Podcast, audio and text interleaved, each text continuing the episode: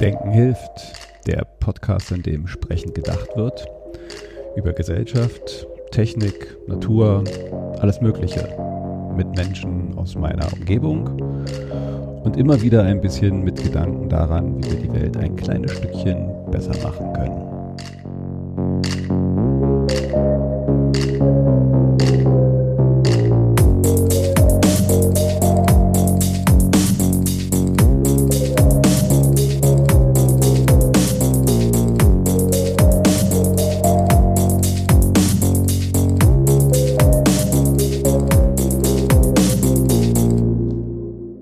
Denken hilft. Eine neue Folge heute wieder mit einer Gästin, ähm, Veronika Frenzel.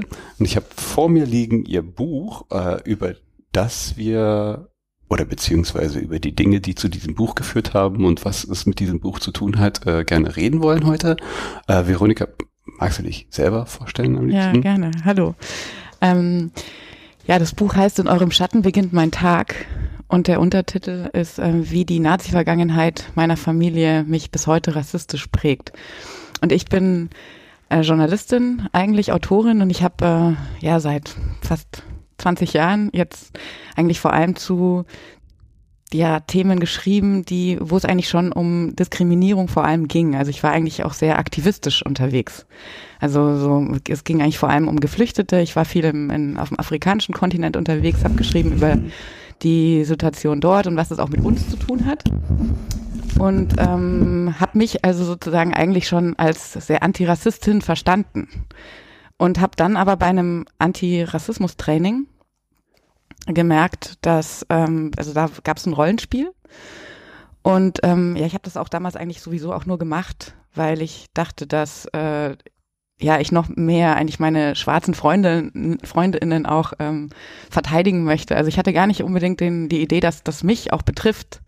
Und dann bin ich bei diesem Rollenspiel aber in eine Situation gekommen, ich kann es gleich auch noch mal kurz sagen, was wie das war, aber ich habe ich habe plötzlich Dinge gesagt, die mich selbst schockiert haben, also die rassistisch waren und die natürlich meinem Intellekt, Intellekt und meinem, meinem Geist eigentlich total widersprochen haben.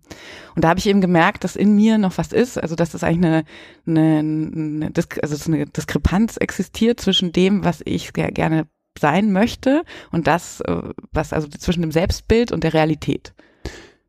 Vielleicht nochmal dann ein Stückchen vorher angesetzt. Du hast ja gesagt, du hast schon vorher äh, antirassistisch gearbeitet, mhm. geschrieben mhm. und hat das da schon eine mhm. für dich verortete Prägung. Wie ist es zu der gekommen? Weil, mhm. so, ne, wenn ich mir so selber zurückdenke, äh, man, man geht so durch seine Jugendzeit, durch, durch, durch die unterschiedlichsten Phasen und landet dann halt irgendwo da in so einer mhm. Ecke oder ja. mit so einem gewissen Weltbild. Aber das prägt sich ja auch irgendwie. Wie ist es zu dem gekommen? Ja. Ja, also es hat mich halt auch irgendwie irgendwann auch angefangen, tatsächlich sehr zu, habe ich mich auch gefragt, äh, wie, wie ich dazu, wie das dazu gekommen ist, dass ich so sehr fokussiert bin auf diese, diese Themen.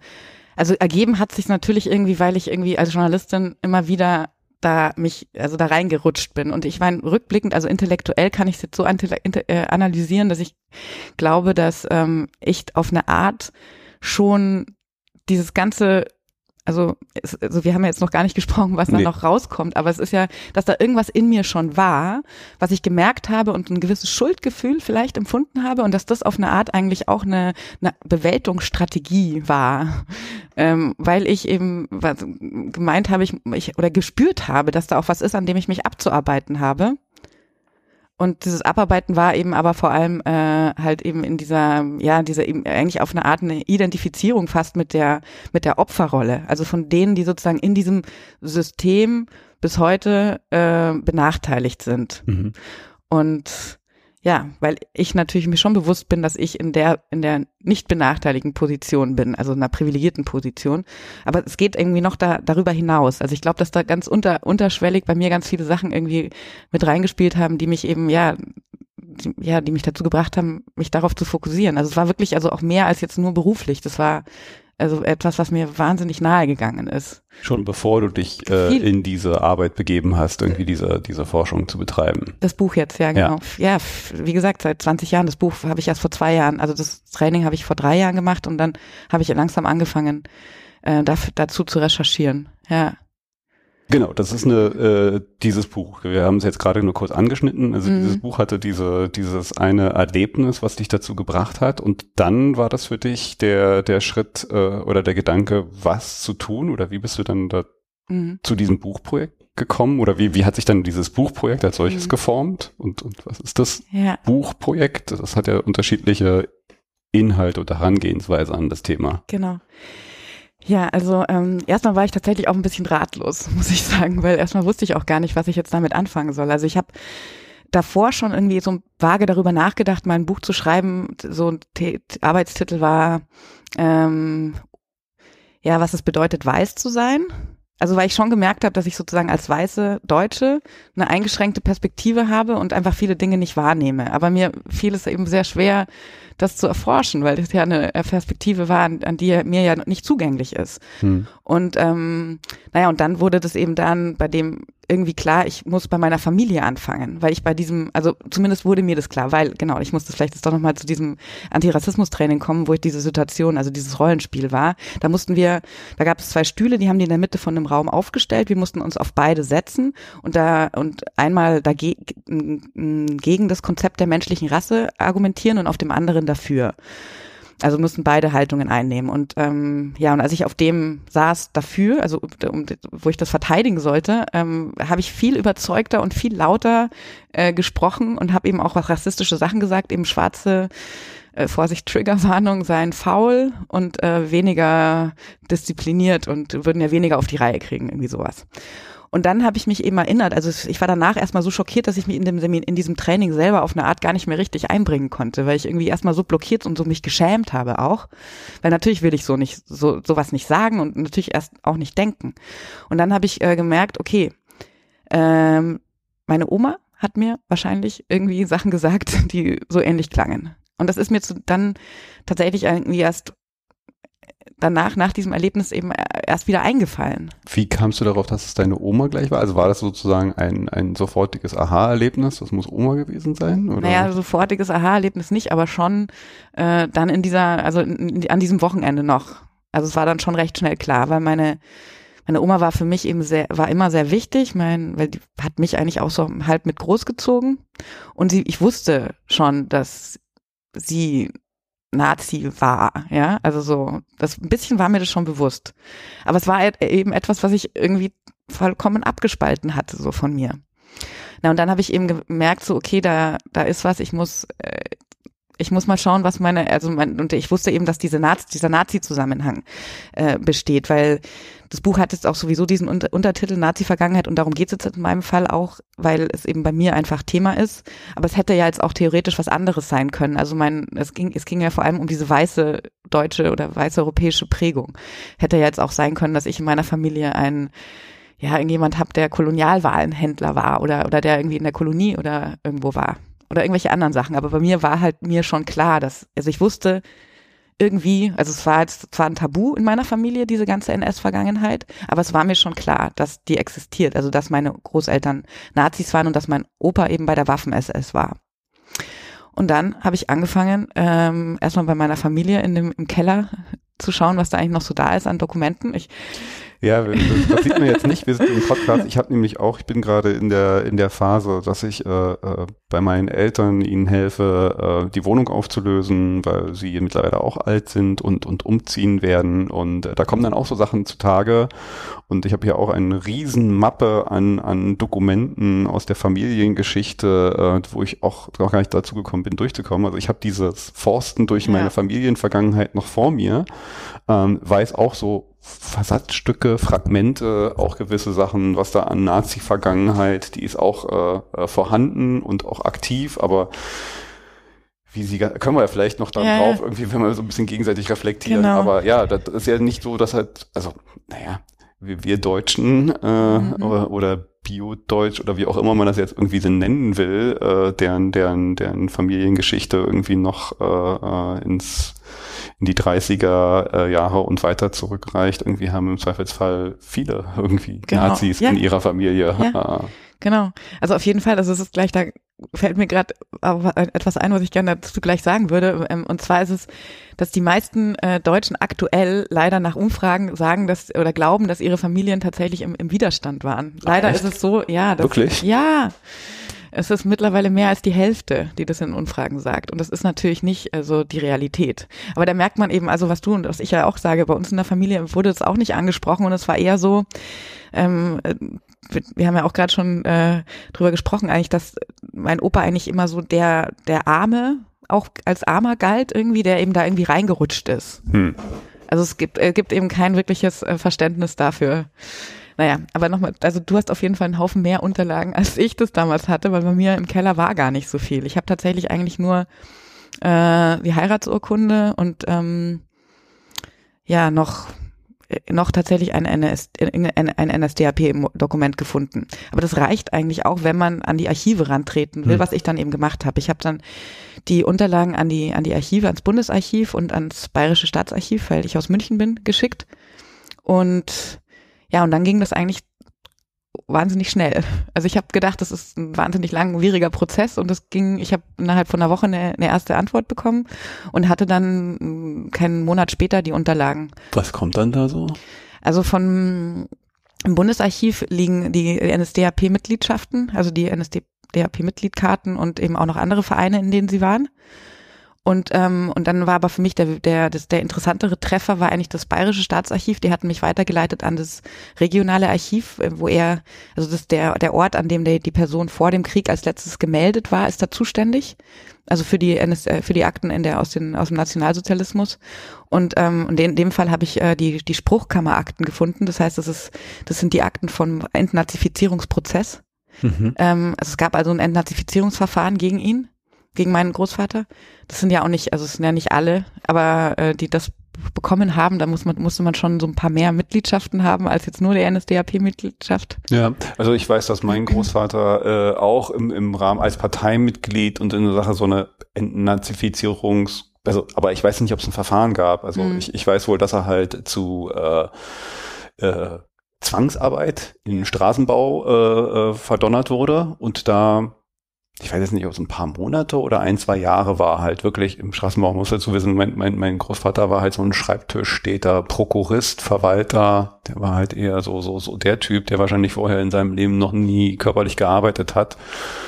Ähm, das wurde dann immer so gesagt, so ja, aber der hat ja eigentlich gar nichts getan. Dann, also wenn mein, mhm. mein Vater selbst irgendwie, der jetzt alles andere ist, recht, also findet das noch, wollte noch ein bisschen sagen, so, naja, also der hat ja gar also genau. da muss ich auch so den Konflikt mit meinem Vater, so, du kriegst mhm. jetzt nicht Applaus von mir irgendwie oder oder ein Oh, wie schade, irgendwie so mhm. dafür, dass unser, also ja. Dein ja, ja. Vater hat sie. Aber genau das ist total, also diese, ich habe das während der Recherche, ich habe mich ja auch da mit meiner Familie auseinandergesetzt und so. Und ähm, also das ist auch das, was ich immer wieder gehört habe. So, das ist ja alles, also man muss ja die Zeit verstehen. Also immer das äh, auf eine Art äh, zu ja, re, ja rechtfertigen irgendwie oder vor allem irgendwie zu relativieren. Das ist eigentlich das, was mir und eben, weil eben auch in, der, in meiner Familie auch dieses Tabu immer weiter galt, also Fragen zu stellen, da drumherum war wahnsinnig schwierig, auch weil es mir selber so schwer gefallen ist. Also ich hatte das auch selber schon in mir, dieses Tabu angelegt, ja. Mhm. Es fiel mir selber schwer am Anfang, meine Mutter auch darauf anzusprechen. Ja, ich überlege auch gerade, wie es bei mir war. Also ich habe es das eine oder mal angesprochen, aber ich kann jetzt nicht behaupten, dass ich aktiv mhm. richtig auf eine Recherche gegangen sind, wo meine, also meine Oma war es ja nur, die ich befragen konnte. Also meine, ich hatte zwei Omen, also zwei Omas, die ich befragen konnte. Die eine war eine sehr griesgrämige und auch, wie ich dann im Nachhinein erfahren habe, die hatte, glaube ich, dann halt auch ein paar traumatische Erlebnisse in den Ende des Krieges. Also mhm. Also hier in Berlin, als dann die Russen kamen, gab es ja dann auch sehr unschöne Geschichten, die dann gerade Frauen erleben mussten. Also mhm. die war da total verschlossen, die hat so gar nichts erzählt. Und die andere hat es dann immer so schön weggewischt. Ach komm, lass uns mal über was Schöneres reden mhm. und so. Das ist kein ja. nettes Thema. Und dann wurde das halt so, ja. so weg. Und ich habe auch nie nachgehakt, mhm. intensiver was mich ein bisschen ärgert. Ja. Und ja, ja, mich hat das auch geärgert. Also, also ich habe dann eben auch, ich meine, ich war ja schon 38, als ich angefangen habe, eigentlich so zu recherchieren. Und das war, habe ich mich und ich habe neuere und neueste Geschichte studiert. Mhm. Also und ich bin schon so lange äh, äh, aktiv Journalistin. und Journalistin. Ja. Also für mich war das auch. Ich habe mich sehr geärgert über mich selber und habe dann aber auch, also in der Auseinandersetzung vielleicht noch noch was dazu zum zu dem zum zum Buch. Also es ging es ging mir nur, also ich habe versucht re zu rekonstruieren, was mein Großvater tatsächlich in der, in der, in der NS-Zeit getan hat. Aber es war, es ist sehr schwer. Also um das wirklich irgendwie genau zu, zu sagen, was, äh, ob, ob er jetzt irgendwie in was involviert war, ist sehr, sehr schwer. Aber mir reichte es dann eigentlich schon zu wissen, äh, dass er einfach alles gewusst haben musste in seiner Position und dass er eben ide ähm, ideologisch mit, äh, mit diesem Regime äh, sich identifiziert hatte und das auch danach vor allem nicht abgelegt hatte. Also ich wusste auch, dass er danach noch in einem, also das habe ich dann auch in der Recherche erfahren, in, einer, in einem Veteranenverband der, der Waffen-SS war. Und ähm, genau, das sind jetzt irgendwie ganz viele kleine Details sozusagen aus dieser Zeit, aber mir ging es eigentlich vor allem eben darum, zu, zu erkennen für mich, dass eben diese Ideologie in meiner Familie weiter eine Rolle gespielt hat. Und also ich habe ja schon gesagt, ich habe es leider nicht geschafft, irgendwie das Buch ganz zu lesen davor. Ich bin so so so relativ am Anfang noch stecken geblieben. Es ist ja aber dann durchaus ein relativ umfangreiches Buch und äh, du verwebst das ja dann auch in eigene Reflexionen. Also kannst du vielleicht ein bisschen was mhm. dazu sagen, so wie du jetzt sozusagen so die historische Recherche eigentlich zusammenbringst mit dem, was das jetzt eigentlich mit dir gemacht hat, für dich bedeutet und und sozusagen auf deinen eigenen ja äh, die, deine eigene rassistische Prägung sich ausgewirkt hat. Also wie du da jetzt auch ja vom Prozess oder vielleicht auch literarisch irgendwie so rangegangen bist. Mhm. Also ich beschreibe, also es ist sozusagen aus der Ich-Perspektive erzählt, ich erzähle ja wirklich irgendwie so wie so eine ja, wie so ein Road-Movie sozusagen, also wie ich tatsächlich in, in dieser Recherche vorgegangen bin. Oder und, und der erste Teil, also da, wo du jetzt gerade noch bist, da geht es eben wirklich um die konkrete Recherche, also in die Archive zu ja, zu Historikern, um herauszufinden, was er denn gemacht haben kann oder wie ich, also um näher heranzukommen an die historischen Fakten.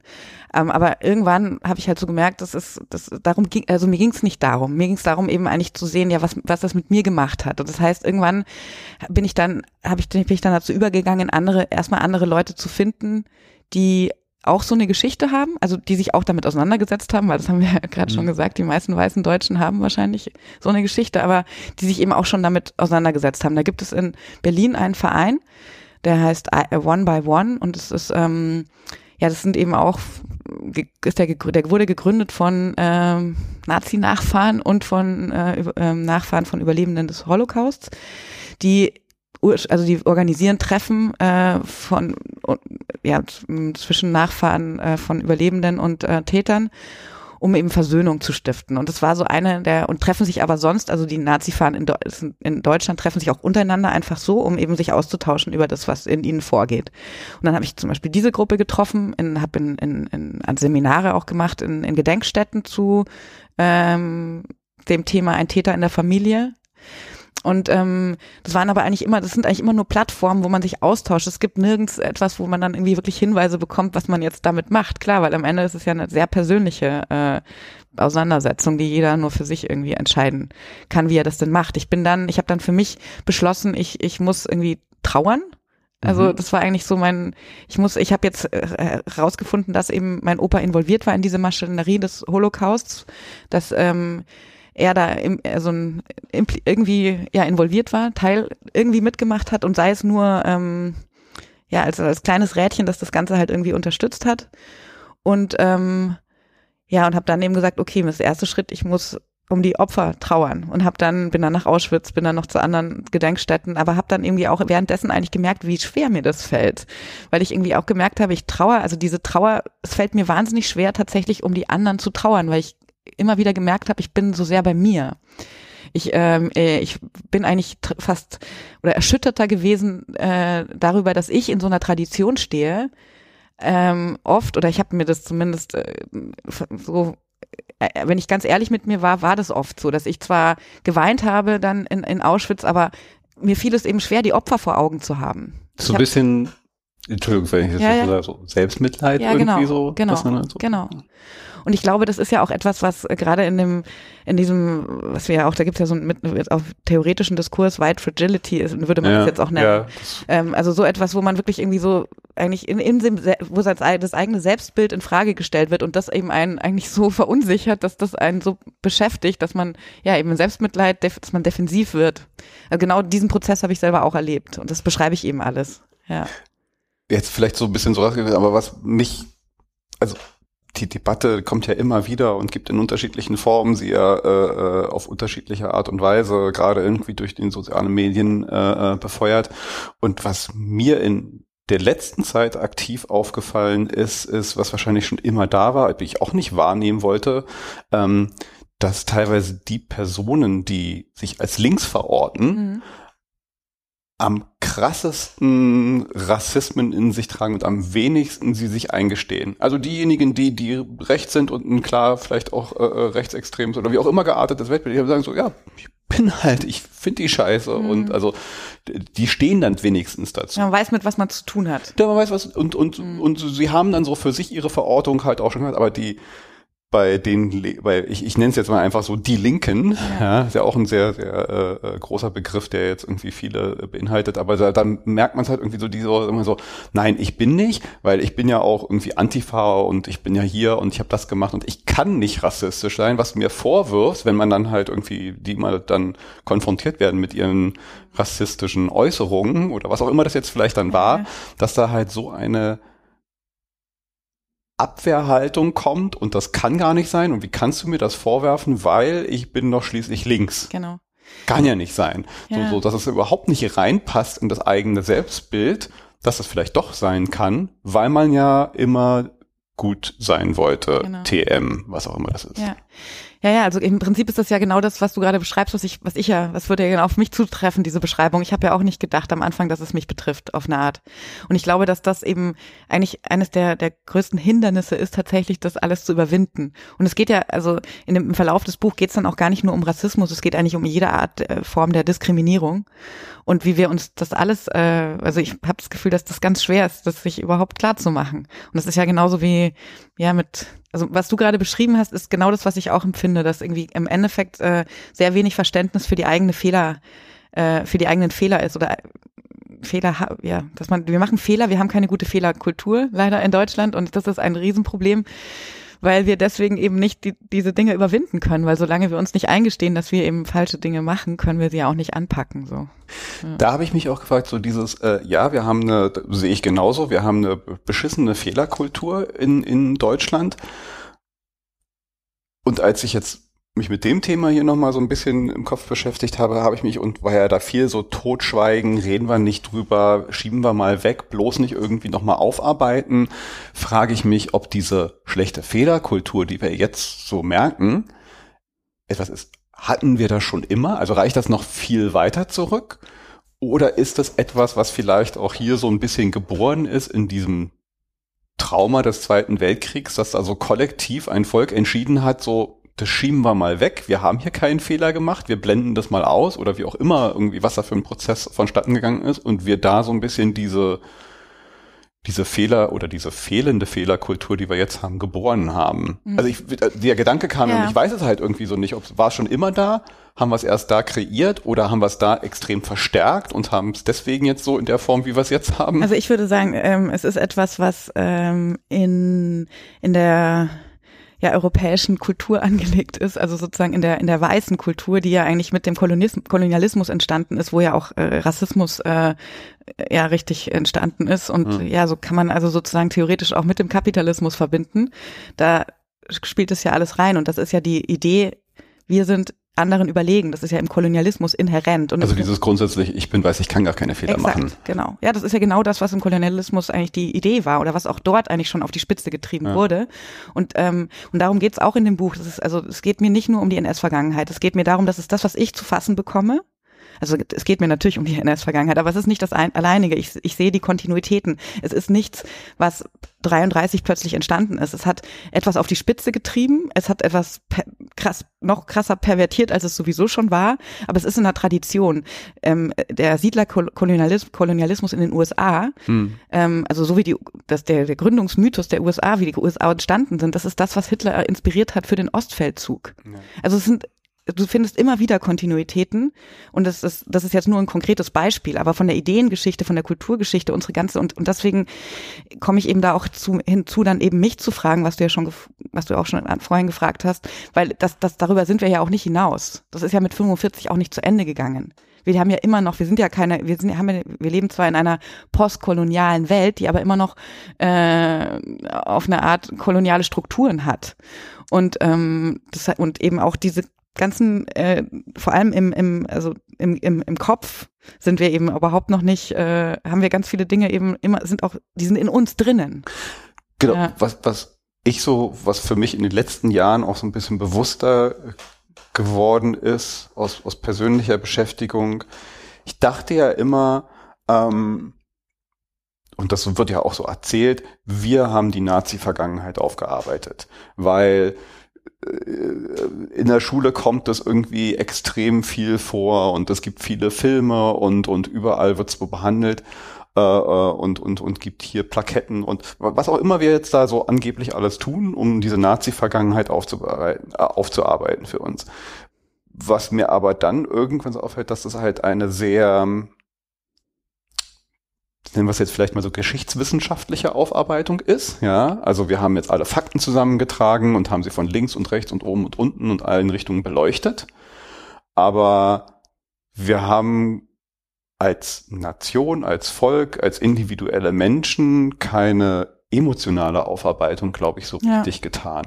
Weil ich musste da so dran denken, ohne mich da intensiv mit beschäftigt zu haben, aber so ein bisschen die Beispiele wie ähm, Ruanda äh, nach dem Genozid da, dass es da so Geschichten gibt, wo halt wirklich Familien, also wo wirklich der, der Mörder der einen Familie mit den Überbliebenen halt zusammensitzt und das gemeinsam aufarbeiten. Und auch in Südafrika gab es äh, nach dem Fall des Apartheidsregimes sehr, sehr emotionale und sehr intensive äh, äh, Täter-Opfer-Auseinandersetzungen und emotionale Aufarbeitung, die wir nie, also ich kann mich an nichts entsinnen, nee. was, dass wir da irgendwas getan hätten, außer halt ein paar Leute irgendwie in Nürnberg auf den äh, äh, Anklagestuhl ja. zu setzen und dann sagen, jetzt machen wir mal ein Museum hierhin und ja. dahin und ja. dann ist gut.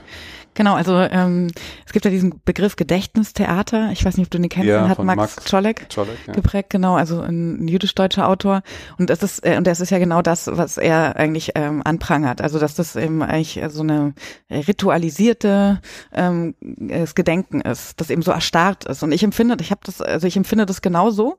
Und ich glaube, also und das, was du sagst mit dem emotionalen Aufarbeiten, das ist genau das, was ich ja da versuche. Ja. Also weil ich eben auch genau das Gefühl habe, dass das eben bisher noch nicht nicht, dass, dass wir da noch überhaupt nicht sind und dass wir eigentlich erstarrt sind, dass eigentlich diese ganze Gedenk, äh, dieses Gedenk, Gedenkzirkus oder wie man das auch noch nennen möchte, dass das eben eigentlich sehr uns davon abhält, eigentlich den nächsten Schritt zu gehen, weil wir eben denken in Deutschland so allgemein, dass wir ja eigentlich auch schon genug getan haben. Weil wir ja auch eben dem, dem ja wie du ja meintest, in der Schule, wir denken, wir, denken, wir haben, das ist ein richtiges Thema, das, der Satz, äh, das soll nie wieder passieren, das, das ist uns allen, den haben wir allen drinnen. Ja.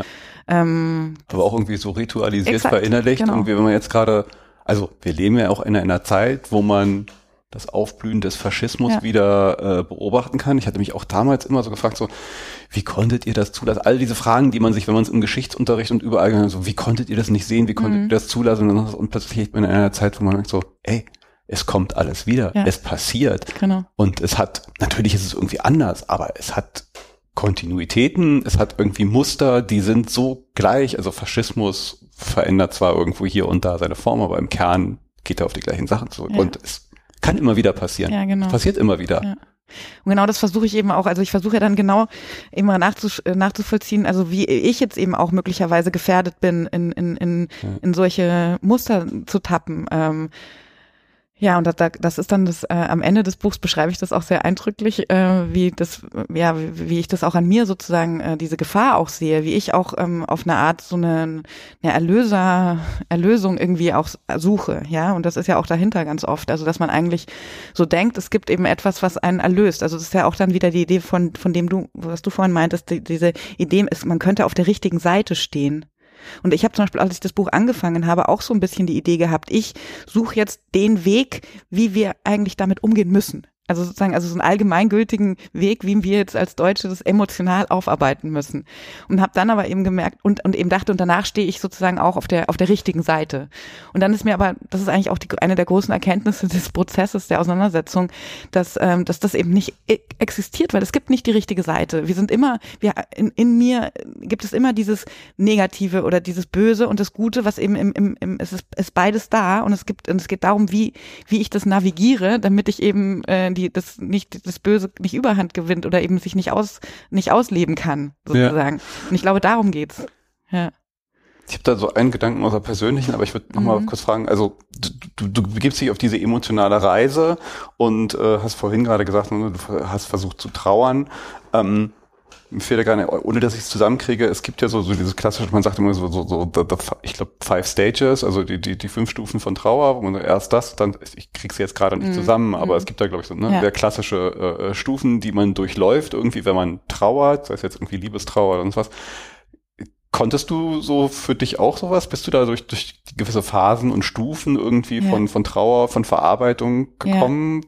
Ja. ja. Kannst du da vielleicht so? Ja, ja, auf jeden Fall. Also zum Beispiel, ähm, nicht direkt bei Trauer, aber zum Beispiel bei, ähm, also mit der Familie. Am Anfang war ich eben auch sehr wütend. Also das, also das, wieso habt du, wieso hast du das nicht früher gefragt? Wieso konntet ihr das überhaupt zulassen? Wieso hat meine Mama nicht früher nachgefragt? Wieso hat sie sich nicht irgendwie davon distanziert äh, innerlich mehr?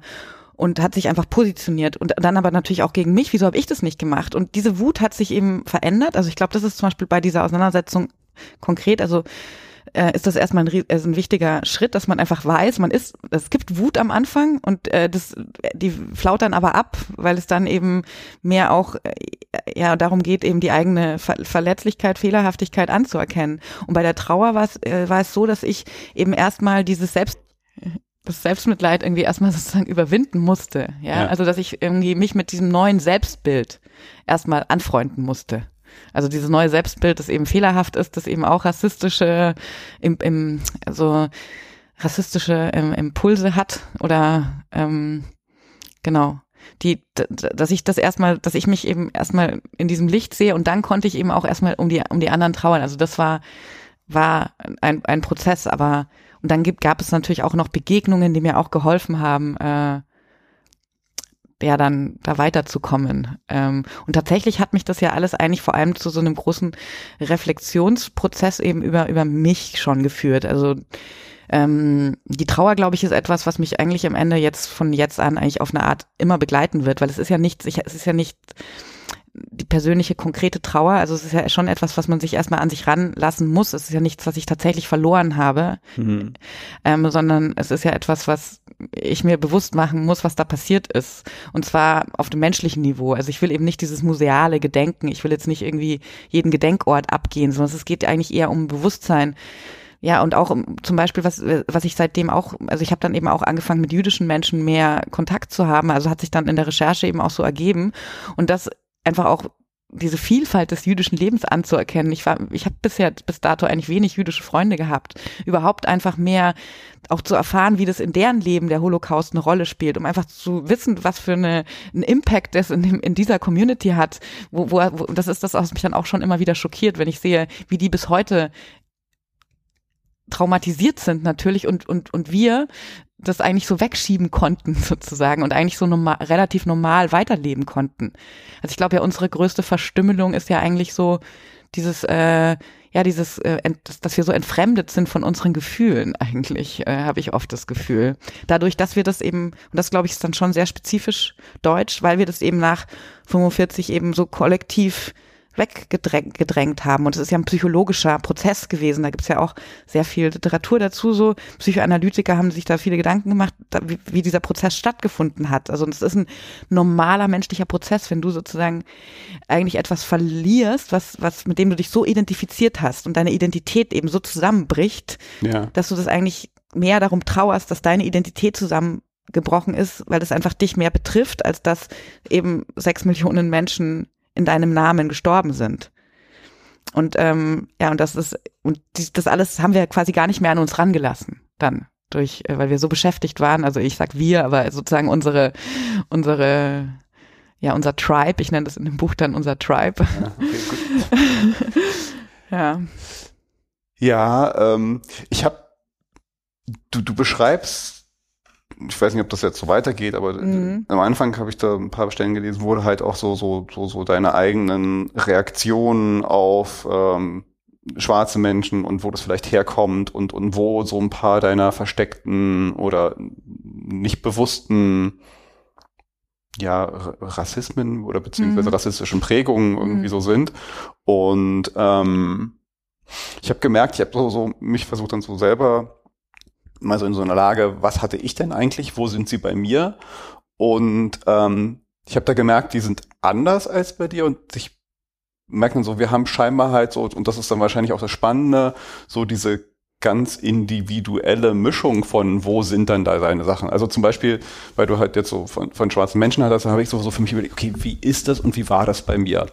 Und also eine Sache, dass ich ähm, aufgewachsen bin, also in West-Berlin. Wir hatten die, die äh, amerikanischen Soldaten hier und meine Eltern hatten eine Laube genau bei der US-Kaserne. Also ich war von, von, von klein an als Kind irgendwie immer, ähm, habe ich so dieses Bild der amerikanischen Soldaten, die da halt irgendwie so langgerannt sind und hat immer sehr viele, weil bei den Soldaten waren halt immer viele ähm, äh, schwarz-US-Amerikaner und ich bin dann in dieser ganzen äh, äh US-amerikanischen Kultur und ich hatte da halt für mich irgendwie von früh auf eher so, so ein Bild des, des Schwarzen. Waren halt die coolen Amerikaner, die Soldaten. Also für mich hatte das so, so eine Prägung von, von cool, cool, cool. Also, mhm. so, also ich hatte an der Stelle erstmal keine negativen Assoziationen und muss dann aber so beim bisschen tiefer reingehen, merkte ich dann halt irgendwann so, dass ich dann halt irgendwann unterscheiden konnte, auch so zwischen, ich glaube, wir waren mal äh, in einem Urlaub in, ich weiß gar nicht, in Frankreich oder so, wo dann halt viele ähm,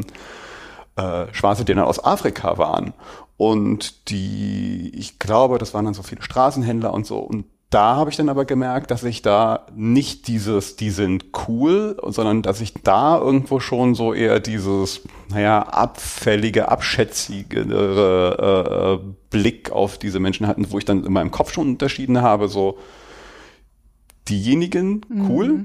weil Amerikaner. Ich glaube, ich habe in meinem Kopf dann auch sogar noch so ein bisschen mit einer, einer Hautfarben-Nuance, weil äh, hm. Menschen aus Afrika, die ich da gesehen habe, dann halt oft dunkler waren als hm. Menschen, die ich vorher äh, erlebt habe äh, bei ja. den amerikanischen Soldaten. Also, dass ich will sagen, dass obwohl ich da vielleicht an der einen Stelle keine hatte, ich halt einfach nur eine andere Nuance an äh, äh, Rassismen hatte, ja, die ja. dann halt erst bei anderen Dingen so getriggert ja. wird und und und äh, äh, so, so solange sie die coolen Nike-Schuhe haben und irgendwie amerikanische Soldaten und äh, äh Englisch sprechen so, alles cool. Solange sie halt irgendwie so nicht Englisch sprechen so, ist dann gleich so klack klack klack alle Stereotypen angeschaltet wieder. Ja. Ja, das ist super interessant, äh, was du da gerade sagst, weil das, ähm, also ich meine, es ist ja beides auf eine Art, es ist ja eine, Stereo, eine stereotype Zuweisung. Ist ja, und das ist ja im Endeffekt das, was ja eigentlich dann das Problem dahinter ist. Ob das jetzt negativ ist, aber oder positiv, aber man sieht ja nicht mehr den, den konkreten Menschen, sondern sieht die Gruppe und, und schreibt das dann denen zu.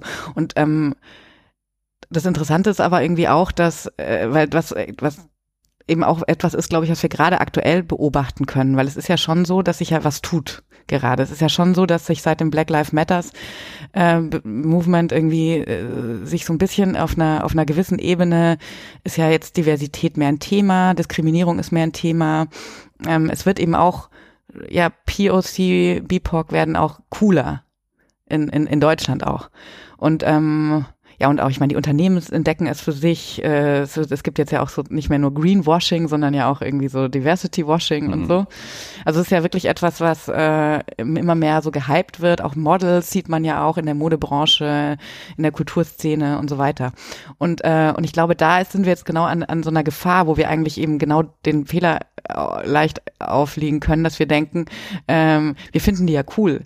Die sind ja, wir, wir wollen, wir, wir finden die ja gar nicht, äh, wir, wir, wir diskriminieren die ja gar nicht nicht. Aber dann, äh, aber bei diesem ganzen Prozess ist ja zum Beispiel auch, was du jetzt bei den äh, US-amerikanischen Soldaten beschrieben hast, das ist ja auch etwas, die haben sich ja aus dieser Position, der, der diskriminierten Position, Minderheitsposition, haben sie sich ja diese Subkultur, die wir cool finden, ich fand natürlich auch Tupac und so weiter cool, ähm, äh, weißt du, dass, dass die haben sich aus dieser, aus dieser, aus dieser Position das auch erarbeitet sozusagen und, äh, und ich glaube, wir, es ist total wichtig, dass wir uns das auch immer wieder vergegenwärtigen. Das ist ja jetzt nicht, die sind ja nicht, nicht cool, weil sie schwarz sind, sondern weil sie eine, ein Erleben haben, das wir nicht kennen und daraus eben eine Subkultur entwickelt haben, die, die dem, dem Mainstream, das, was wir so kennen, äh, konträr ist. Und ich glaube, dass da, also dass es wiederum eigentlich wahnsinnig wertvoll ist, weil es genau da ist, wo wir, wo wir halt natürlich auch was lernen können. Aber den Rassismus, den du jetzt beschrieben hast, sozusagen auf, ähm, auf globalem Level, also dann eben die, die Schwarzen aus, die eben arm sind und eben äh, äh, zu uns kommen als äh, Bittsteller oder so, das, da sehen wir das natürlich, das, da wird es dann schon evidenter, so ja. unser, unser, unsere Echt? Anlagen. An den Stellen mischen sich dann halt so äh, viele Dinge noch, also ich würde jetzt mal sagen, so da kommt dann halt zu einer äh, rassistischen Komponente noch eine klassistische Komponente, weil halt irgendwie, genau, also da, ne, die schöne Intersektionalität irgendwie, so. da, da kommt ja. das zusammen so, also mhm. solange dann die Klamotten auch noch ein bisschen abgeranzter sind, irgendwie dann, ja. dann bin ich halt sozusagen bei der der Person dann wahrscheinlich noch äh, äh abfälliger und mhm. innerlich irgendwie ja, ja. noch so so so äh, äh, äh, mhm. als wenn es vielleicht irgendwie der der weiße Penner wäre hm. in Anführungszeichen. Ja. Also, auch, also ne, genau. dann, dann, da, da stuft man dann wahrscheinlich an der unteren Ebene irgendwie innerlich nochmal ja. ab wahrscheinlich. Genau, und, und, und das, was du jetzt gerade beschreibst, ist ja im Prinzip diese krasse Hierarchisierung, die in unserer Gesellschaft äh, ja überall stattfindet. ist ja jetzt eben Klassismus, Rassismus, also diese ganzen intersektionellen Diskriminierungen, die verschränken sich ja alle.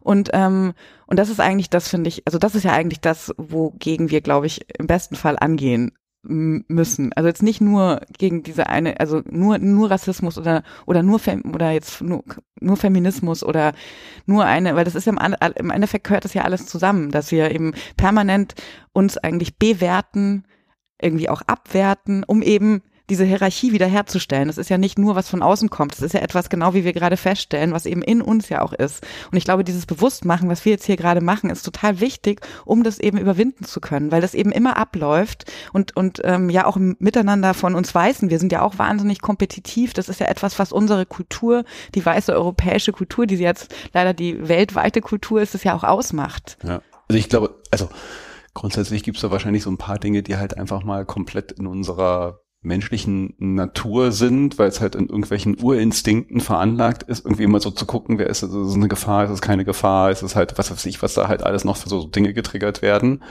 Ähm, das Spannende ist, glaube ich, halt nur, und dass das Trainieren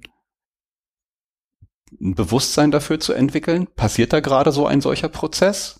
Und, und was ist das für ein Prozess? Genau. Und warum ist das jetzt gerade irgendwie ein Trigger für mich? Ja. Also so, das ist jetzt, und da muss ich für mich selber sagen, das funktioniert mal besser und mal schlechter, ist Tagesform, Stress oder sonst irgendwie abhängig, wo mhm. ich dann halt an manchen Stellen so ähm, vielleicht snappier bin, dann auch irgendwie sage, so kann gar nicht sein, ja, mhm. oder dann manchmal so, oh, warte mal, was war mhm. denn das jetzt irgendwie? War das jetzt irgendwie gerade? Also auch wenn ich darauf hingewiesen war, also, ne, dass, äh, dass ich dann ja. halt auch äh, sensibler reagieren und warte mal, okay, äh, ich, ich gehe jetzt nicht in diesen Affekt vielleicht rein, mich zu verteidigen, was ja immer ganz schnell einer so ist irgendwie. Du wirst äh, auf etwas ja, hingewiesen und hast ganz schnell so einen Verteidigungseffekt. Kann gar nicht sein. Nee, meinte ich nicht so. Nee, war ganz anders gemeint, hast mhm. falsch verstanden, bla bla bla, was auch immer das dann ist, ja. Das passiert. Und es gibt aber auch Tage, Zustände und, und das ist dann, glaube ich, so das, das permanente Training, wo ich so dann in dem Punkt, okay, zwei Schritte zurück.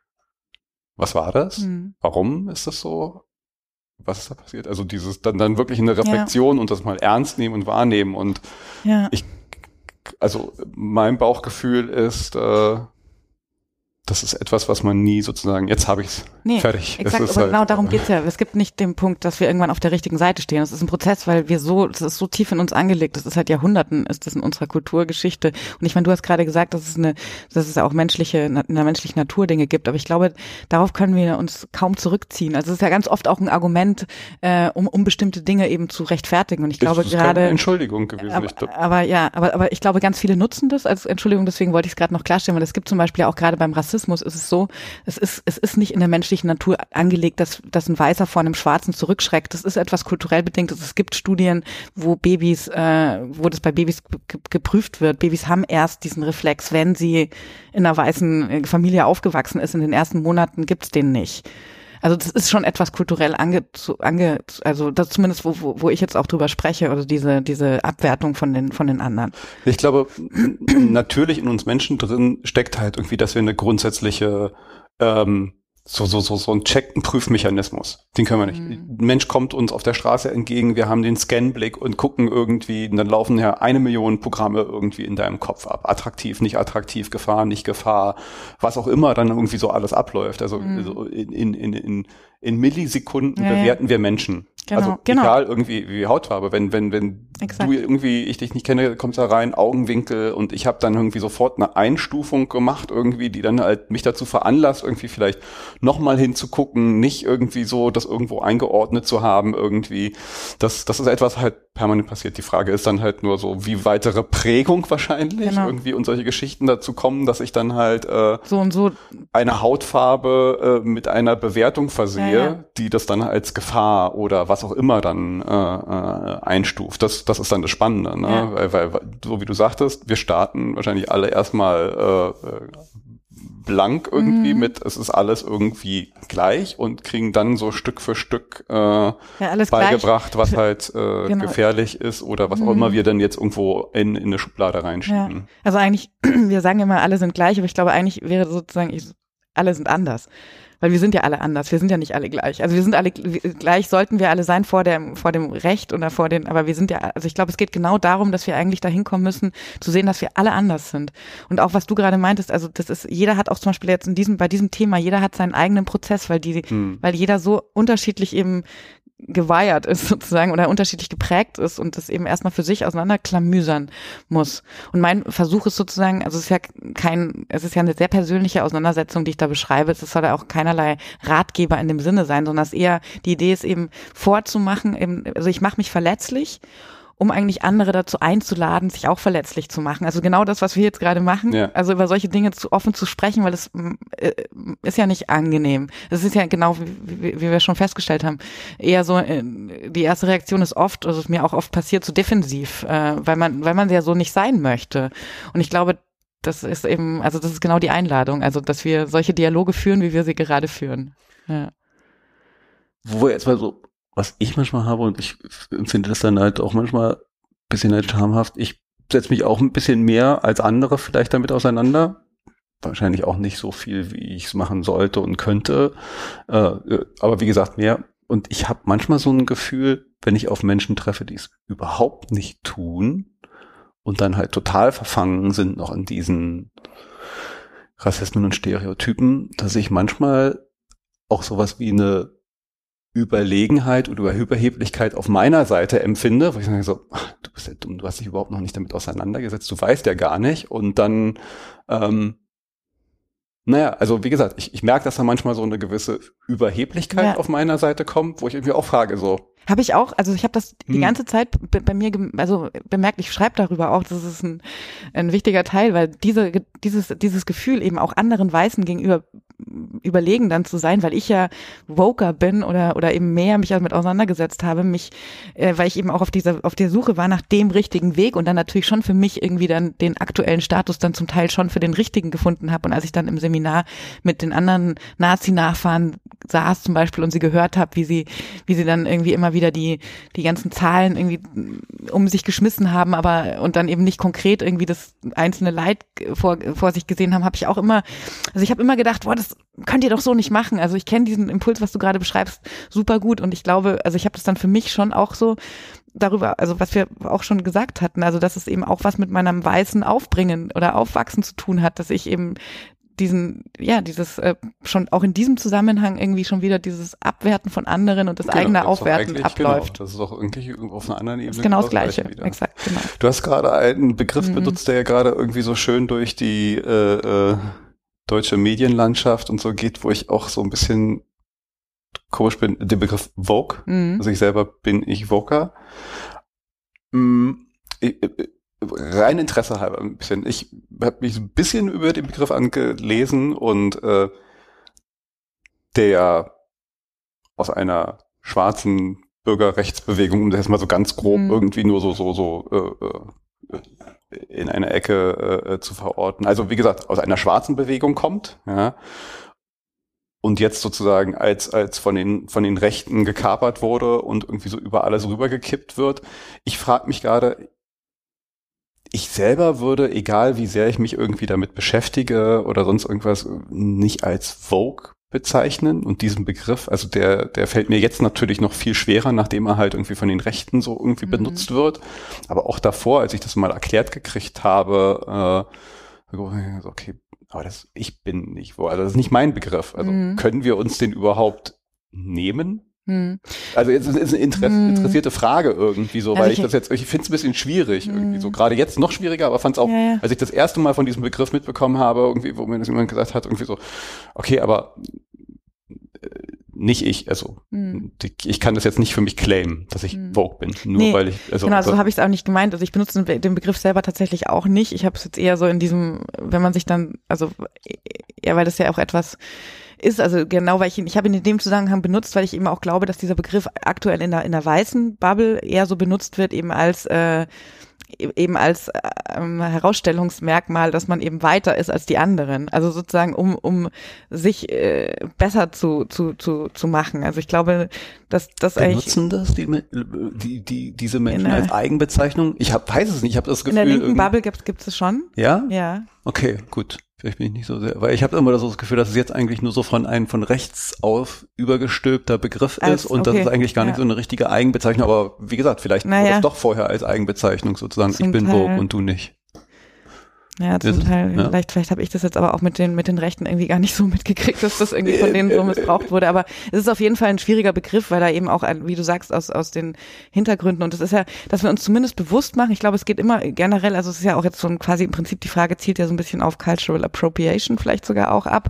Ähm, es ist, glaube ich, generell, es ist einfach, schwierig, finde ich, so Regeln aufzustellen, weil wir dann ähm, ganz schnell eben auch schon wieder in sowas Dogmatisches kommen. Also ich glaube, es geht einfach darum, äh, also ich verstehe sozusagen, wenn jetzt Schwarze oder oder oder äh, POC uns äh, spiegeln äh, und uns sozusagen ähm, jetzt Verbote mitgeben wollen, weil, weil das ist ja auch etwas, was die eben lange erfahren haben. Aber ich glaube, dass wir prinzipiell also schon darüber hinweg wollen, weil, weil sonst ähm, wir dann wir nicht eben diesen individuellen Weg suchen, weil wenn wir jetzt irgendwie Regeln aufstellen und sagen oder oder eben Begriffe nutzen, äh, ja so einen Stempel aufdrücken, du bist woke, dann dann dann schaffen wir ja schon wieder neue Hierarchien, neue Schubladen und kommen eigentlich nicht äh, es geht eigentlich vor allem darum, glaube ich, äh, Cultural Appreciation finde ich diesen Begriff total super, weil es darum geht, eben was du gerade auch gemacht hast, zu erfahren, woher kommt der Begriff, wie wird er benutzt und sich bewusst zu machen, welchen historischen Kontext er benutzt würde und das dann eben auch zu schätzen. Also ich habe da für mich so, so einen Weg und der vermischt sich dann vielleicht mit so einer grundlegenden Nerd und ich fand Geschichte und, und viele Sachen immer so ganz toll, dass ich das halt so mit so einem, ähm, naja, ich möchte verstehen und und also was ist der Begriff, kommt das her und und und wenn ich das dann lerne, ist es dann halt so ein aha, ich habe wieder was mhm. gelernt. Also das ist für mich so so so so eine Wissensreise äh, immer und und äh, versuche mir dann halt das auch immer mit so einem Aspekt der Neugier. Ich kann hier was lernen und am Ende bin ich schlauer, ja, und nicht hier werde ich belehrt, hier wird mir was verboten, hier wird mir was sonst irgendwas. Ja, genau. so, Im Zweifelsfall kann ich immer was lernen und bin schlauer und wenn halt auch so Begrifflichkeiten, dass ich dann halt auch, wenn sie mir nicht bekannt sind, irgendwie so versuche, anstatt jetzt irgendwie so, das halt so so mitzuplappern irgendwie, so, was ist das eigentlich für ein Begriff? Wo, woher kommt denn das eigentlich? Mhm. Was ist denn das eigentlich? Weil alles hat ja irgendwie eine Geschichte und das fing bei mir, glaube ich, halt auch schon früh an mit so, so Kinderfernsehen, wo dann halt bei der Sendung mit der Maus oder, oder sonst irgendwo irgendwelche komischen Worte, die in unserem deutschen Star Sprachgebrauch, ich weiß nicht, kennst du, Wissen macht A, mm, kennst du das? Mhm. Da war irgendwie ganz oft immer so eine, das habe ich später auch, wo ich schon aus diesem Kinderalter raus war, irgendwie gesehen, weil die halt immer deutsche Worte genommen haben, ne? so, wo kommt das eigentlich mm, her? Und mm. dann ja genau, also diese, diese Neugier hat sich, glaube ich, mhm. früher bei mir ausgeprägt und, und ist jetzt immer noch so auch da übertragen, immer so, so, was ist das eigentlich, wo kommt das her? Ja. Und kann ich das dann eigentlich so benutzen? Mhm. Und eine Sache finde ich noch, weil du, was ich spannend finde, und da gibt es ein schönes Bild, dieses Verbieten, dass jetzt alle so das Gefühl haben, mir wird jetzt irgendwas verboten, mhm. jetzt kommen, jetzt darf ich das nicht mehr sagen, jetzt ist das und so. Und, hm, hm, ähm, Aladin El Mafalani, kennst du den? Mhm. Der ist ein, ich glaube, er ist Soziologe, äh, er, er, er forscht, er ist ein Professor, glaube ich, an der Uni dort. Dortmund, Essen, irgendwo da, Ruhrpott, äh, äh viel äh, äh, im Bereich äh, Bildungsforschung und, und hat auch ein Buch wozu Rassismus geschrieben.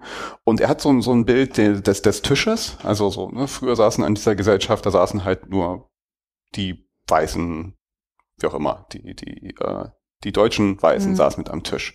Und dann kam halt irgendwann die Gastarbeiter dazu, die saßen dann halt, die mussten so unten an der Ecke sitzen und irgendwann so wollten sie auch einen Platz am Tisch. Irgendwann gab es diesen Platz am Tisch und immer mehr Menschen, queere Menschen, immer mehr Menschen sitzen jetzt auch mit am Tisch und das ist eine Sache, die ist schon länger am Laufen und und haben wir auch irgendwie so äh, akzeptiert Stück für Stück. Also wir als Gesellschaft sage ich jetzt mal, dass halt immer mehr mit am Tisch sitzen und jetzt sitzen diese Menschen am Tisch und sagen aber auch so, na gut, jetzt sitzen wir an diesem Tisch, wo es Kaffee und Kuchen gibt.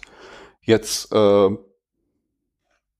also nehmen wir uns aber heraus zu sagen, so Käsekuchen finde ich scheiße. Ich will jetzt aber äh, Erdbeerkuchen und äh, ich will jetzt aber auch irgendwie noch sagen, also ne, ja, wie, diese, wie dieses äh, äh, Rezept zusammengesetzt ist, irgendwie dieses ja. Erdbeerkuchen. Ja, also ja. Dinge, die die wir schon, als wir am Tisch saßen, die ganze Zeit gemacht haben, ja, die für uns normal waren. Und ich glaube, das ist so dieser nächste Schritt. Wir haben uns genau. daran gewöhnt, dass die Menschen mit am Tisch sitzen, ja, mhm. sozusagen so, ja, ihr dürft hier sein, ja, aber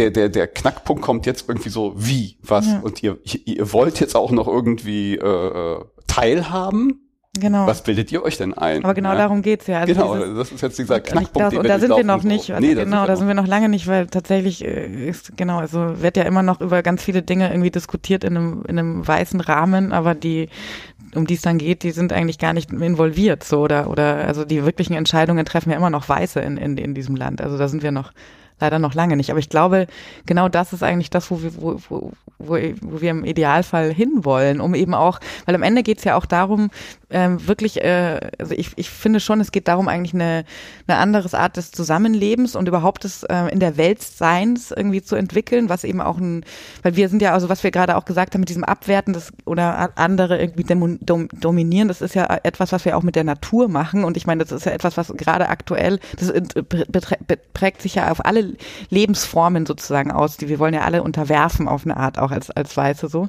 Und ich glaube, dass wir genau dann, wenn wir alle am Tisch sitzen und eben über die Rezepte sprechen, dass wir dann eigentlich auch äh, neue Herangehensweisen eben lernen und eben anderes uns in der Welt bewegen lernen. Und genau das ist eigentlich das, was wir ja auch brauchen, weil unsere aktuellen Versuche, irgendwas zu ändern, kommen, bringen ja nichts. Wir haben, wir stellen fest, dass, äh, dass etwas nicht in Ordnung ist, aber tatsächlich äh, kommen wir ja immer nicht, also wir kommen ja nicht in die Veränderung. Ja, ich glaube, das ist auch ein, ein schwieriger und wahrscheinlich langwieriger Prozess, irgendwie, dem wir uns jetzt gerade erst annähern, weil wir sind jetzt, glaube ich, viel zu lange gewohnt gewesen, dass es halt, es gibt gar nicht so viele Perspektiven. Also wir mussten bisher irgendwie gar nicht so viele unterschiedliche Perspektiven unter einen Hut bringen.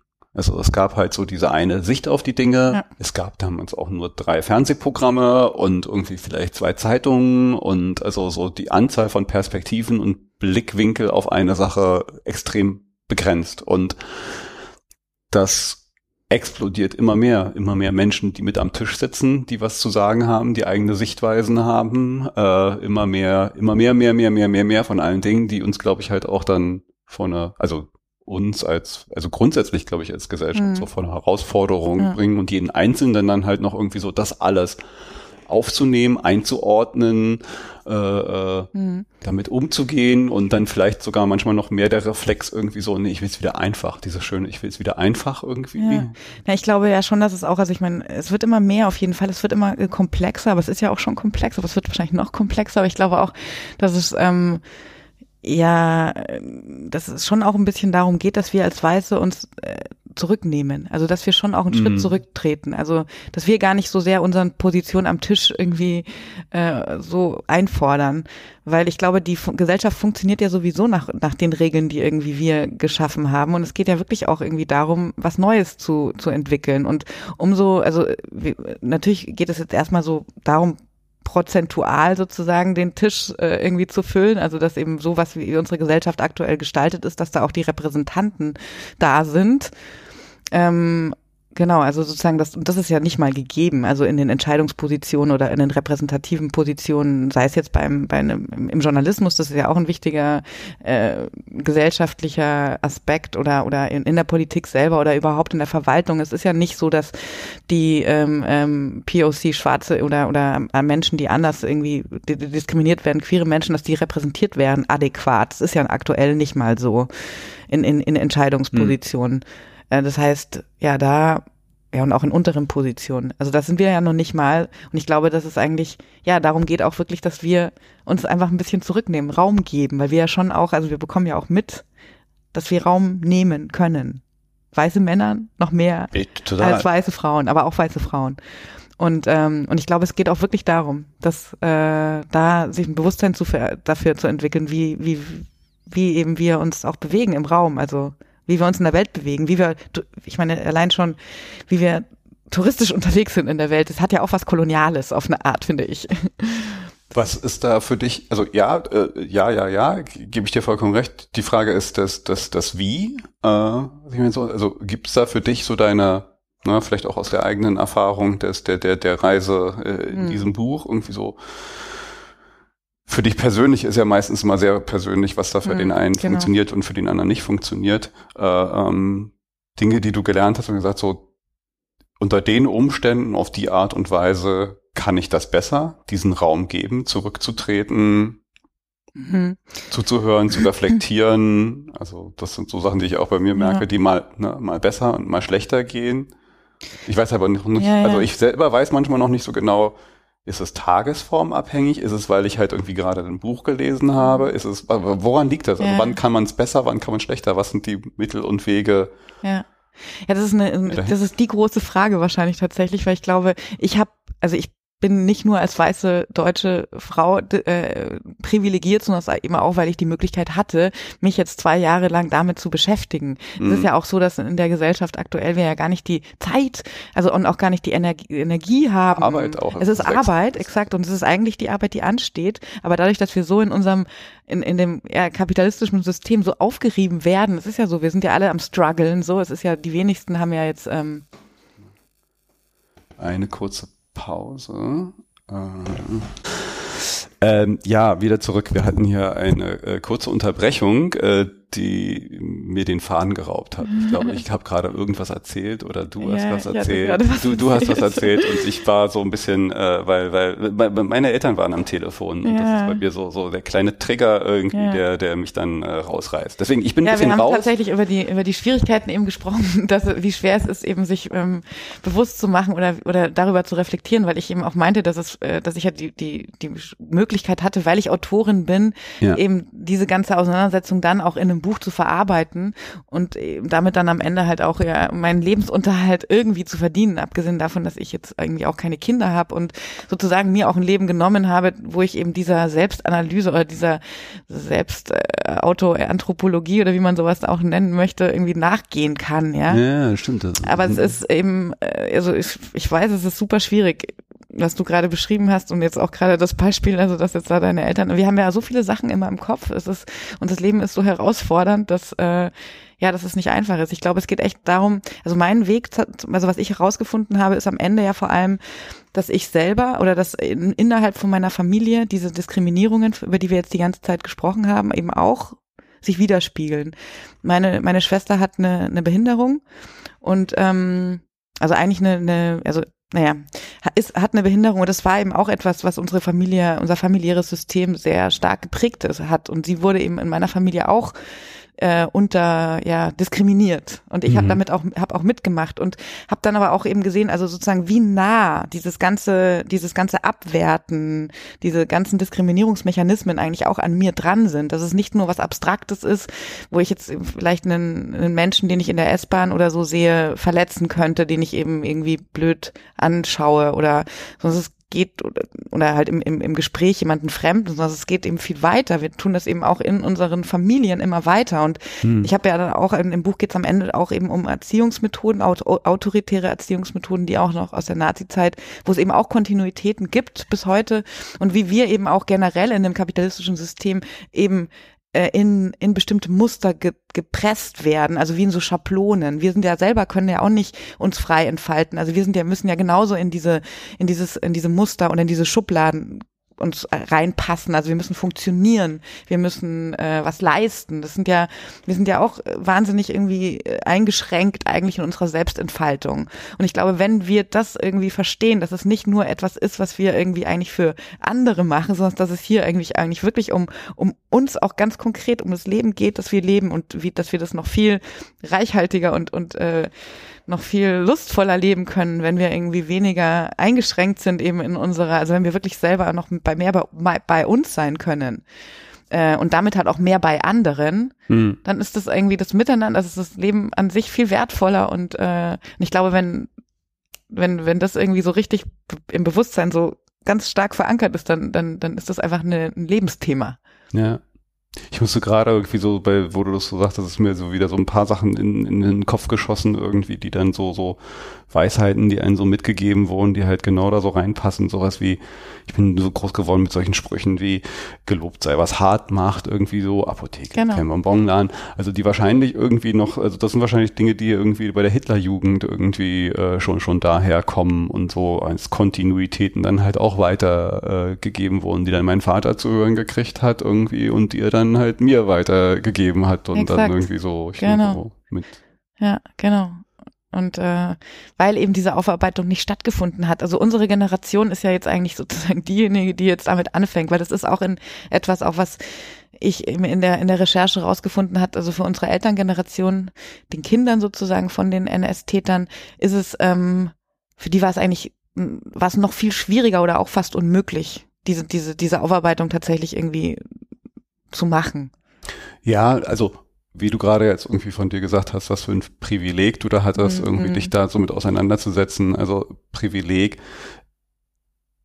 Ich habe mit meinem Vater da vor vor einiger Zeit haben wir auch mal einen Podcast aufgenommen, weil ich auch so ein bisschen so die die mhm. äh, die, die Geschichte meines Vaters halt auch ein bisschen für für die äh, und der Familie, was er so erinnern kann, halt auch mal so, so festhalten wollte und er ist Jahrgang 41 und ähm, das, das größere Erleben ist halt die Nachkriegszeit und das war halt auch hart und da ist dann halt auch so, da ist keine Zeit irgendwas. Da ging es ums Überleben, so, ne? Wie kriegen wir die Bude hier heiß irgendwie? Wie kriegt irgendwie meine Großmutter fünf Kinder ernährt äh, und und und, ja. Hm. Ähm, da hat sich dann halt auch, glaube ich, keiner sozusagen dieses, dieses Privileg rausnehmen können. Jetzt reflektieren wir das mal, jetzt gehen wir da mal ein bisschen rein. Warum, wieso, weshalb war das alles so? Ähm, da war das dann wahrscheinlich so nicht einfacher, aber im Sinne von naheliegender irgendwie, das schieben wir jetzt weg. Das, das hat jetzt hier gar keine Möglichkeit, irgendwie hier mal aufgearbeitet zu werden.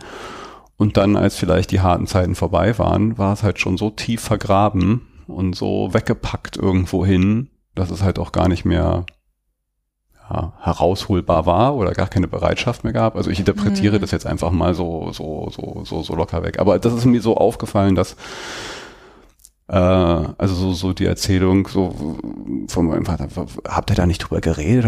Nee, weil man war irgendwie mit dem alltäglichen Hassel irgendwie so beschäftigt. Ja. Auch so ja. eine Zeit lang erstmal. Ja. Ja, auf jeden Fall. Ähm aber es ist natürlich auch, also diese Geschäftigkeit so aus der Nachkriegszeit, das ist natürlich auch schon irgendwie ein Verdrängungsmechanismus. Also kann man, also ist natürlich auch lebensnotwendig gewesen und auch aus der, der Notwendigkeit der Zeit geschuldet. Aber ich glaube, dass, dass es immer schon auch eine Möglichkeit eben ist, also man, man drückt sich ja schon weg, also so kann man sehen, aber ich habe ja vorhin auch schon gesagt, es gibt ja auch psychoanalytische Studien, die auch sagen, dass es einfach für die Persönlichkeit auch ganz schwer ist, wirklich äh, das einfach heran, sich heranzulassen. Ja klar, und da frage ich mich, also natürlich auf der individuellen Ebene, da ist es dann halt einfach den täglichen Hassel. Ich glaube aber, sowas hätte man vielleicht auch als Gesellschaft, Regierung, Politik anders moderieren können. Mhm. Also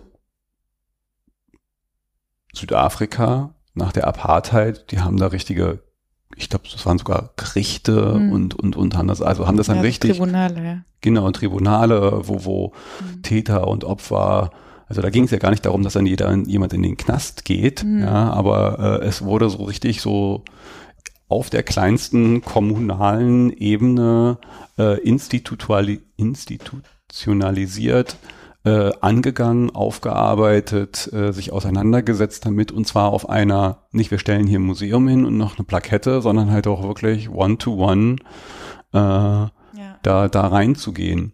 Und ähm, das haben wir halt als Deutsche nicht getan. Aber dafür muss man erstmal das auch anerkennen, dass das so eine Wichtigkeit hat. Ich glaube, dass wir eben gar nicht diesen emotionalen Prozess, also ich meine, du und ich sind, wir sind uns jetzt darüber einig, dass das total wichtig ist. Ja, aber, aber jetzt, ne, guck mal, jetzt, äh, 2022, ja. äh, sitzen wir hier äh, sehr erwachsene Leute. Also es ist jetzt auch nicht so, als ob ich das jetzt schon seit äh, 30 Jahren mache. Also, ja, ja, genau. Also es ist eben etwas, was, ja, nicht, nicht so einfach ist. Ja. Ich habe eine Zeit lang das halt auch nur so als so ein äh, Wissen und Fakten konsumieren, genau. Äh, genau. Ding, Geschichtsaufarbeitung und, und mich dann halt darin zurückgelehnt, so, naja, super, ich habe es jetzt irgendwie drei Jahre in Geschichte gehabt und war da und war da und ich weiß alle Fakten darüber und natürlich bin ich und nie wieder und äh, aber das war halt so ein ja, das war nichts richtig verinnerlicht, genau. weil man es später irgendwie so mal weiß. Also ich habe das auf einer ja. auf einer logisch-rationalen Ebene mhm. hat man es sehr gut gemacht. Da waren wir super drin, glaube ich. Ja aber nicht. Genau. Und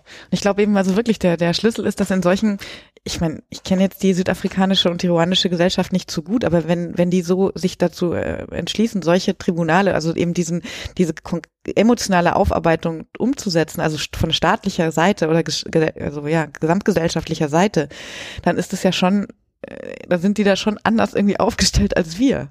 Also, weil das würde, ich glaube, in Deutschland haben wir da einfach, also ich habe zum Beispiel auch auf das, auf das Buch, also ich habe grundsätzlich sehr positives Feedback bekommen, aber so ein bisschen diese emotionale Offenheit und diese Verletzlichkeit, das hat schon einige sehr schockiert und das haben auch nicht alle verstanden. Aber mir ging es genau darum. Also mir hm. ging es genau darum, eben ja mich äh, diesen emotionalen Prozess oder das alles irgendwie offen zu legen, um ja auch äh, vielleicht auch um meine Hilflosigkeit auch zum zum Teil auch offen zu legen, um also einfach offen zu legen, wie schwer es ist eben auch für mich mit diesen äh, Gefühlen auch zum Teil umzugehen, weil ich es auch nicht gewohnt bin, weil ich selber auch gemerkt habe in diesem Zusammenhang, dass ich einfach generell ganz viele Gefühle eigentlich nicht zulasse in mir, ja, also das deswegen glaube ich, dass und das glaube ich, es hat schon auch mit mit all dem irgendwie zu tun, also hm. ja, das, äh spannend, was da, äh, also wir Deutschen und unsere Emotionalität oder unser äh, äh, äh, äh, Mangel an Emotionalität oder Empathie oder ich weiß gar nicht, was es ist irgendwie, aber irgendwas haben wir da ganz besonders noch äh, in, in unserer ja. äh, äh deutschen Volksseele, wenn man so sagen ja. will, um das jetzt wieder zu brauchen. Unser Tribe, genau. Unser Tribe hat da irgendwie komisch gestrickt. Ja, genau. Also es ist schon nochmal eine ganz eine besondere ähm, äh, Kondition Deutscher Deutscher, ja. weißer Deutscher zu sein oder ja auch schwarzer Deutscher. Ja, und das Spannende ist ja irgendwie, dass man da mhm. erst so richtig drauf aufmerksam wird, wenn es halt von außen mhm. reflektiert wird. Also so, so wir können das jetzt vielleicht auch besser irgendwie gerade reflektieren miteinander, äh, weil wir mal von außen eine Spiegelung gekriegt haben genau. und erst dann. Also äh, hätten wir das wahrscheinlich nicht gehabt. Also ich habe es ja auch auf, auf, auf persönlicher, familiärer Ebene mhm. äh, überhaupt erst irgendwie Dinge, die da halt äh, sind, die mich dazu gebracht haben, mich damit anders mit auseinanderzusetzen. Ich sehe es auch in meinem Freundeskreis, die nicht den familiären Zusammenhang haben wie ich, die sich nie diese Fragen und diese Themen gestellt haben, weil halt so für, für, mich gar keine Notwendigkeit ja, ja. Äh, gab. Genau. Ja, ja. Naja. Deswegen, also wir, genau, und was du sagst, ist total wichtig. Also, dass es eben nicht jetzt irgendetwas ist, was wir als Weiße uns jetzt ausdenken können, sondern es ist etwas, wovon, worauf wir hingewiesen werden von, oder die, dass wir gespiegelt bekommen müssen, weil ich, was ich auch eingangs gesagt habe, dass unsere Perspektive ist eingeschränkt. Und äh, deswegen ist es, und natürlich können wir das alleine nicht. Wir brauchen die anderen. Und das war auch in dem Prozess, das beschreibe ich auch, ich bin ja dann auch selber eben zu Treffen tatsächlich mit Nachfahren von Holocaust-Überlebenden gegangen, ähm, ja, und habe mich noch anderen Situationen sozusagen ausgesetzt. Und diese Begegnungen und habe dann auch tatsächlich Freunde gewonnen, ich habe es vorhin schon gesagt, jüdische Menschen, die auch ähm, ja natürlich eben diese Geschichte haben. Und es ist äh, diese Begegnungen waren zum Teil echt heilsam wegen dem Spiegeln und aber dann eben auch, um gemeinsam eben im Gemeinsamen auch etwas zu überwinden, weil wir eben eine neue, eine bessere, eine gute Begegnung hinbekommen. Ja. Ja. Und da, da fällt mir dann aber auch wieder immer ein oder auf, uh, dass, was ich ja dann halt auch schon, zumindestens dann halt auch oft aus einem jetzt mal so soziale Medien verfolgen, dann halt auch immer wieder gesagt wird, dass halt diese Menschen, die wir jetzt gerade so bezeichnen, die haben uns das gespiegelt, halt auch sagen, ey, ich habe keinen Bock mehr drauf. Ja, Mach das mal selber. Ja, ja. ja. Und deswegen also, gibt es Leute wie uns. Weil wir haben, also wir können das jetzt sozusagen auch äh, Genau, ist jetzt eigentlich Spiegel. an uns irgendwie äh, diejenigen, die diesmal gespiegelt gekriegt haben, eine gewisse Verantwortung haben, das halt so äh, genau. mal diese Arbeit äh, äh selber anzunehmen und nicht den anderen zu überlassen. Genau. Sondern, ja. Weil die haben ja schon, also die leiden ja sozusagen auch da die ganze Zeit darunter und es ist ja auch, ja. Doppelte Belastung. Exakt. Irgendwie, A, muss ich dir jetzt erklären und, und dann, B, irgendwie drückt's mir nochmal so richtig alles rein und reißt alles auf. Genau. Ja. Hm. ja. Ja, ja, also äh, dann hier nochmal äh, Buchempfehlung. Ähm, ich muss mich noch durcharbeiten. Äh, in eurem Schatten beginnt mein Tag. Ich pack's äh, in die Show Notes und äh, ja, du hast schon ein paar Sachen angehört. Es gibt hinten auch ein paar äh, äh, Adressen, Kontaktstellen. Also wenn man sich vielleicht selber auf äh, so, so ein paar Reisen begeben will, äh, bietest du hier hinten auch nochmal so ein paar Stellen, mhm. äh, wo und wie man das tun kann. Genau.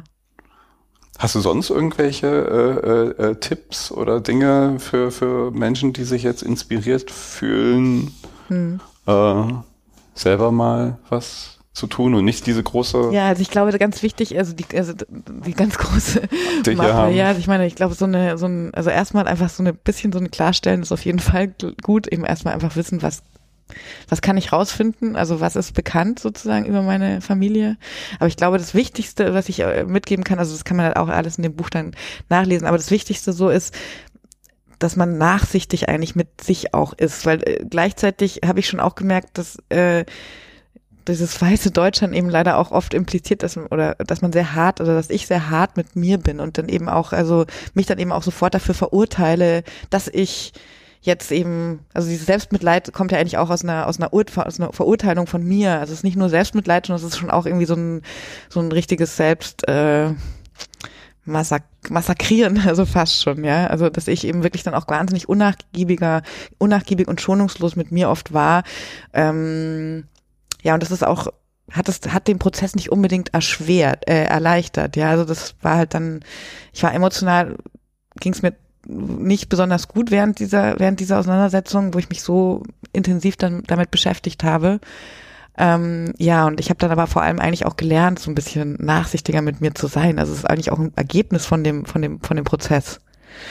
Und ich, wenn ich, wenn das jemand hören kann und umsetzen kann, dann würde ich das dem am Anfang schon mitgeben. Mir hat das tatsächlich auch jemand am Anfang schon mitgegeben, aber ich konnte es nicht äh, anwenden, weil dafür musste zu viel noch passieren bei mir. Wahrscheinlich ist es bei vielen Sachen so, wo man sagt, so total logisch, aber man ja. muss einmal äh, die, auf die berüchtigte Herdplatte fassen, um wirklich zu merken, okay, ja. Jetzt verstehe ich, was du ja. meintest. Genau. So komme ich nicht weiter oder es erschwert es eigentlich. Ja. ja. Genau. Gut, äh, ja, wir haben vorhin gesagt, irgendwie, wenn die Energie ein bisschen raus ist, dann, dann machen wir. Aber ich, wir haben, glaube ich, auch, ähm, also ich meine, das ist ein Thema, ähm, ich glaube, wir das, das ist nicht reden, in, ja. in, einem einstündigen Podcast mhm. abgehandelt. Das ist ein Prozess, das ist ein Weg und äh, es gibt wahrscheinlich irgendwie immer wieder eine Million neue Perspektiven, äh, die man dann, dann findet. Ich finde, wir haben aber äh, doch ein paar hier auf den mhm. Tisch gebracht. Ja, vielen Dank für ja, das danke schöne, dir. Für das äh, gute das Gespräch. Für, für, mich auch so, so auch immer selber mhm. für mich nochmal so eine Selbstreflexion und für mich auch nochmal die Inspiration, mich, äh, wie gesagt, äh, ne, wir gucken hier nochmal auf diesen, diesen Aktenstapel, also mich mhm. nochmal da rein zu begeben und das auch für mich nochmal so äh, zu beleuchten. Also wo sind da eigentlich meine äh, äh, dunklen Ecken in der Familie und und äh, was haben sie mit mir gemacht und warum bin ich wie ich bin? Es ist ja dann eine, eine, eine genau. Reise in sich selbst ja. so ein bisschen dann auch. Ja, genau, ja. genau, genau. Ja. ja. Steht für mich auch nochmal. Ja, ich bin gespannt. Ich auch. Gut, äh, ja, vielen Dank für die Inspiration und ähm, dann bis zum nächsten Mal. Danke, Tschüss. bis zum nächsten Mal. Tschüss.